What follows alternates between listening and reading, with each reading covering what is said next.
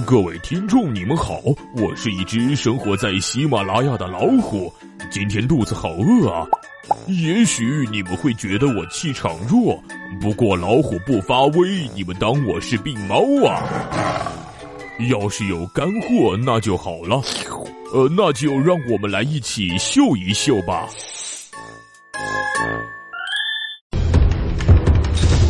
咏春叶问，功夫。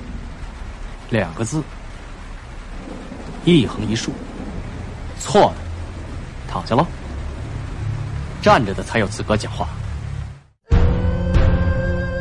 无论哪个行业的金融创新，一定是建立于健康资产的前提。任何不良资产的证券化，最终都将掏空这个行业。将票房作为资产证券化，或许可以看作是一种电影产业的金融创新。用吹出的泡沫掩盖资产的中控，与赌桌上出圈作弊无异。叶问三的发行公司大银幕发行控股有限公司系上海快鹿旗下公司，快鹿旗下多支 P2P 基金公司在影片发行前，通过 P2P 众筹平台等渠道，从普通用户的口袋里掏出了大把的钞票，包括祛痘理财、当天投资、菜苗网络等，仅在苏宁众筹平台上就超过四千万。年化收益为百分之八，上海快鹿还实际控制了两家上市公司，A 股的神开股份和港股的十方控股。这两家上市公司在《叶问三》上映前，先后以保底发行的名义对外公告投入了总计一点六亿的资金，保底目标为十亿。上海快鹿此前已经通过不同的公司、平台或是产品，从用户和投资者那里募集资金。不管是民间借贷的 P2P 众筹，还是二级市场里的上市公司，上海快鹿或是大银幕的目标，毫无疑问就是十亿票房。如果达不到，这一击鼓传花的游戏就会戛然而止。当然，暂时还不会，因为叶问三之后还有更重要的大轰炸。于是，三月五日周六，叶问三就上演了一出可能是中国影史空前的发行表演。笔者和所有电影行业同仁一起，有幸见证了这一或将载入史册的一天。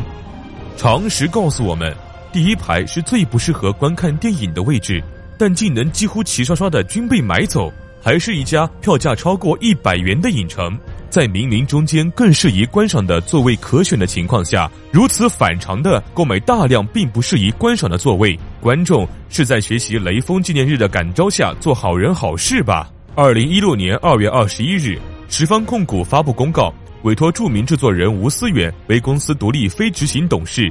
吴思远同时为 UME 影院投资管理集团董事长。有趣的是，三月五日下午近五点，北京 UME 安贞店、北京 UME 双井店在三月六日的部分叶问三的放映场次已售出座位的队形，竟然惊人的相似。更为不可思议的是。北京 UME 双井店、华兴店在三月七日的部分叶问三的场次竟然满场了，那可是工作日周一啊！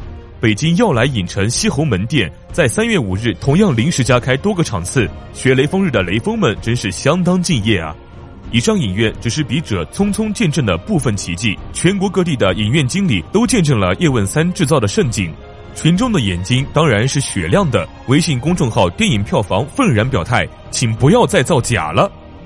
叶问三已经过了三亿票房，相信未达成十亿票房，雷锋们还会持续出没在各大影院。UME 的影城们怕是会继续首当其冲。